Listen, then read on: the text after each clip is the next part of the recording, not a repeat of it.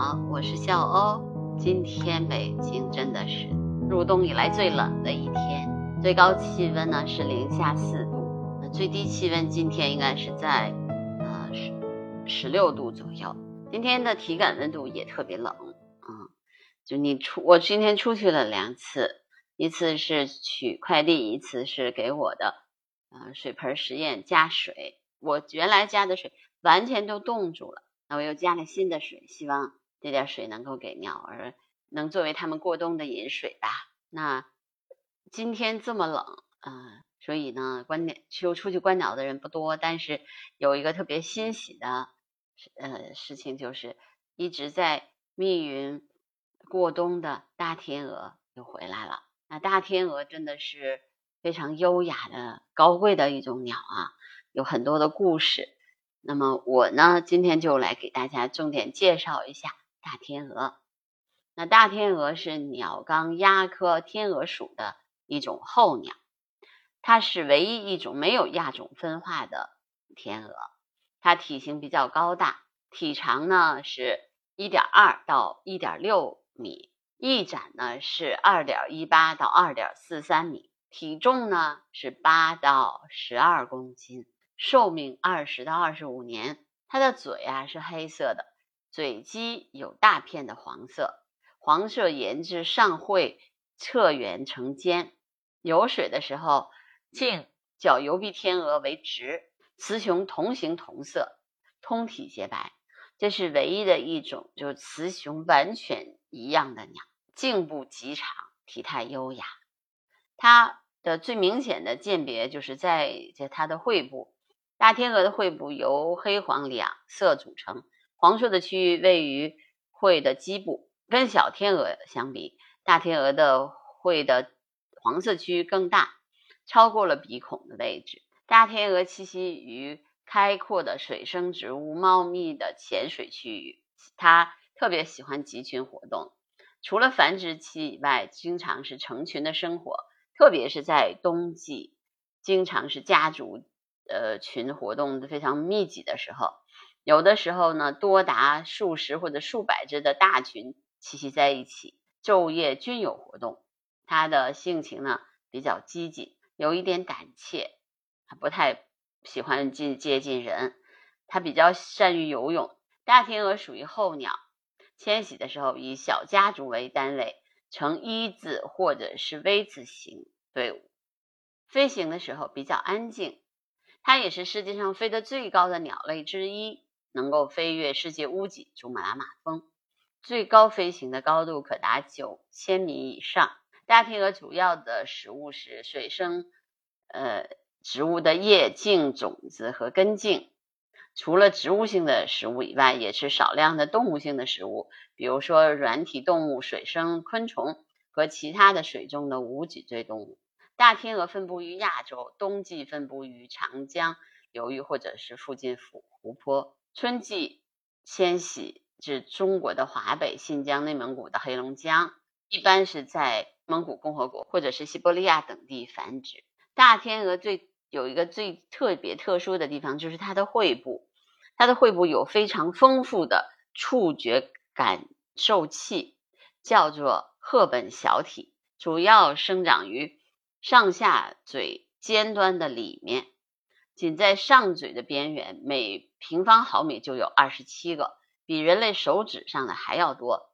它就是靠嘴会灵敏的触觉在水中寻觅食物。大天鹅的幼鸟呢，身体是灰棕色的，嘴是暗肉色的。一年以后，它们才完全长出和成鸟的羽毛相同的白羽毛。大天鹅的繁殖季啊是。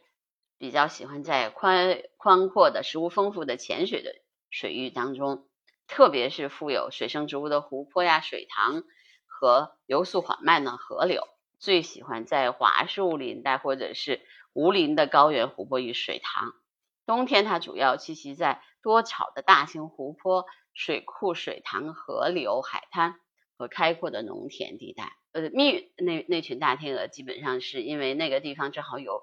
那个农田的一些河流浅滩，所以它每年都去都来。还有现在野鸭湖也有一群大天鹅。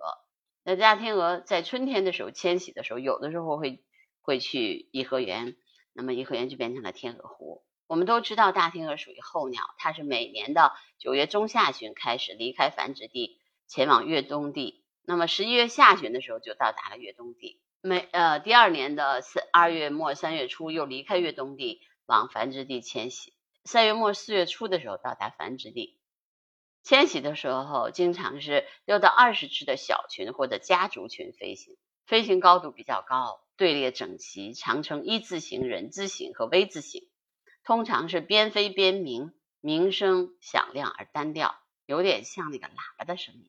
迁徙的时候多沿着湖泊呀、河流等水域进行。和沿途不断的停息或觅食，因此迁徙的持续迁徙持续的时间比较长。那么它北京呢，就是它呃一个迁徙的一个停歇地。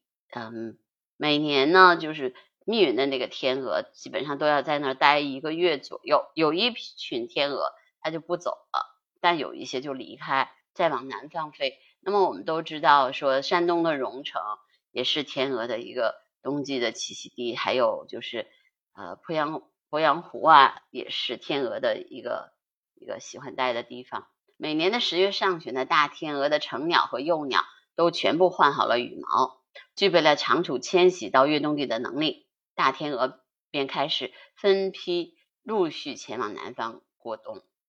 最早迁离的是不繁殖的亚成鸟，携带幼鸟的成鸟稍晚离开，迁飞都在夜间进行。以免遭到猛禽等天敌的袭击。到十一月底的时候，全部迁离繁殖地。可以飞越海拔超过八千米多米的这个世界屋脊——珠穆朗玛峰。大天鹅是集体主义者，在冬季的时候呢，基本上是这个数十只在一起活动，因为它们胆子比较小，警惕性高，所以呢，就基本上都是远离岸边。游泳的时候都是开开阔的水域。晚上栖息的时候，也是在那个离岸较远的水中，主要在早上和黄昏觅食。觅食地和栖栖息地经常在一起或者相距不远。如果没有干扰的话，它们通常不换地方，栖息地比较固定。它们的眼睛特别好用，很远就能发现危险而游走。在水上活动，善游泳，不潜水。那游泳的时候，它的颈向上伸直，与水面呈垂直的姿势。游泳缓慢从容，姿势优美。除非不得已，一般很少起飞，因为它的体型比较大嘛，也稍微有点笨。起起飞的时候不是很灵活，经常需要两翅急剧的拍打水面，两脚在水面奔跑一段距离以后才能起飞。有的时候边飞边鸣，或者边游边叫。因为它的喙的这个比较敏感的这个触觉呢，所以呢。它能够挖掘在淤泥下零点五米处的这个食物，所以它的喙是它的这个一个传感器。中国有一些呃天鹅湖，有一些天鹅的保护区，有有很多的地方，像洞庭湖啊、鄱阳湖啊、呃黄河故道啊，对青海湖的鸟岛、荣成的天鹅湖、新疆塔里木湖杨林、南洞庭湖湿地、鄂尔多斯衡水。湿地、塞罕乌拉、黄河三角洲等等，都是天鹅的保护区。大天鹅属于鸟类当中比罕见的终生伴侣制，在南方过冬的时候，不管是取食或者是休息，都成双成对。雌天鹅产卵的时候，雄天鹅就在旁边守卫着。遇到敌人的时候，它拍打翅膀上前迎敌，勇敢的与对方搏斗。它们不但在繁殖期互相帮助，平时也是成双成对的。如果一只死亡，另一只也确实为之守节，终终生单独生活。每年的四月份呢，这个大天鹅就来到了繁殖地，开始交颈繁殖。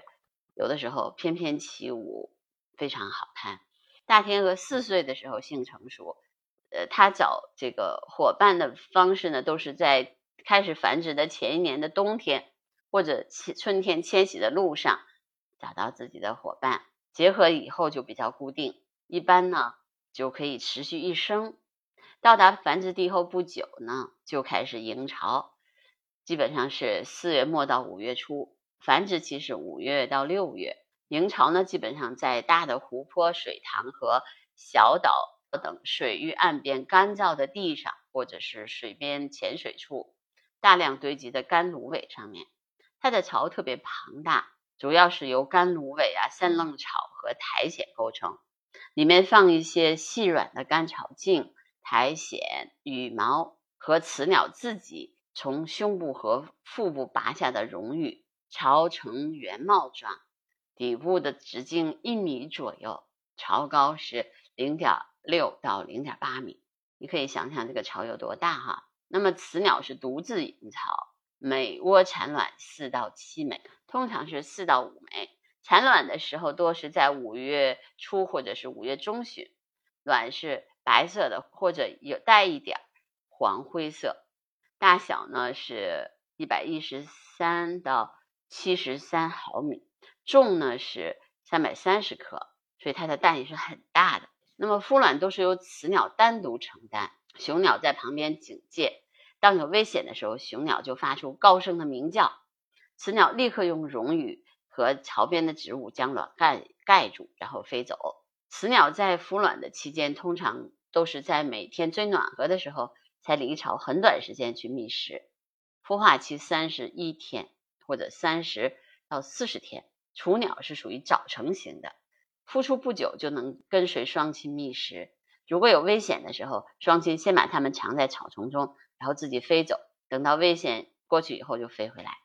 由于大天鹅的羽毛洁白、体态优美、叫声动人、行为忠贞，在欧亚大陆发展的东方文化和西方文化不约而同的把白色的大天鹅作为纯洁、忠贞、高贵的象征。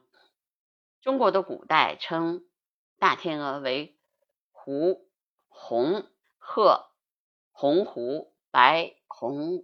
鹤、黄狐、黄红、黄鹤等等许多的地名，现在还包括了这些词汇，比如说雁门关、嗯狐岭、湖泽、黄鹤楼等等。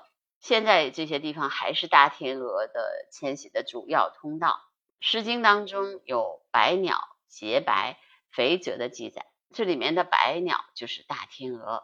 天鹅这个词最早出现在唐朝李商隐的诗句“拨弦景火凤，交扇拂天鹅。昔人已乘黄鹤去，此地空余黄鹤楼。黄鹤一去不复返，白云千载空悠悠。”这首诗里面的黄鹤就是指大天鹅。中国的春秋时期，楚国的大诗人屈原也写过黄洪。之一举兮，指山川之鱼曲；再举兮，主天地之方圆，都是讴歌天鹅的杰作。那么大家呃最熟悉的当然就是“燕雀安知鸿鹄之志在”，那里面那个鸿鹄就是大天鹅。那刘邦也写过“鸿鹄高飞一举千里，羽翼已就，横绝四海。横绝四海，当可奈何？”由于大天鹅的举止庄重、体态优雅，所以古今中外以它为对象的艺术作品真的是数不胜数。芭蕾舞剧《天鹅湖》以优美的旋律、轻盈美丽的舞姿风靡全球。那美丽的爱情故事在人间传颂，表达了人们的一种美好的愿望和对崇高爱情的向往，也体现了人们对大天鹅忠于爱情、高尚情操的由衷的赞美。另外，圣桑的《天鹅之死》，舒伯特的《天鹅之歌》也都是人们熟悉的名曲。塞浦路斯的古画艺术作品《利达和天鹅》是两千多年前用色彩不同、大小相似的方形小石一块块的镶嵌拼成，一面积为一点五平方米，重达六十二千克的镶嵌画。画中呢，是一个美丽的女子黛拉和一只肥硕的大天鹅在一起。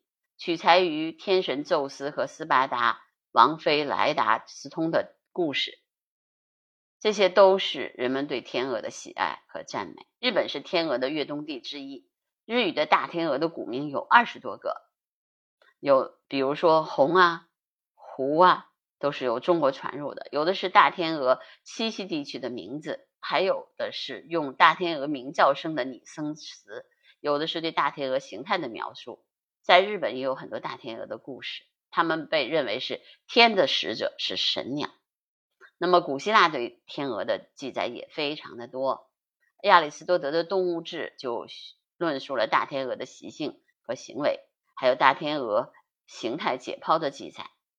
希腊鸟谱一书中对大天鹅林中的鸣叫有着动人的描述。在西方文化中，将文人的临终绝笔称之为“天鹅绝唱 ”（Swan Song），也是来源于此。在英国，卓越的诗人或者歌手可以与大天鹅作比，比如说莎士比亚的雅号就是艾玛的天鹅。西方的音乐和文学作品中也有大天鹅的形象。星座呢，有也有天鹅座。古代希腊神话中，宙斯的化身。许多人都以莱达与大天鹅为题材创作了传世的美术作品，所以大天鹅和人类文化的关系非常的悠久。那我今天的播客就到这儿了。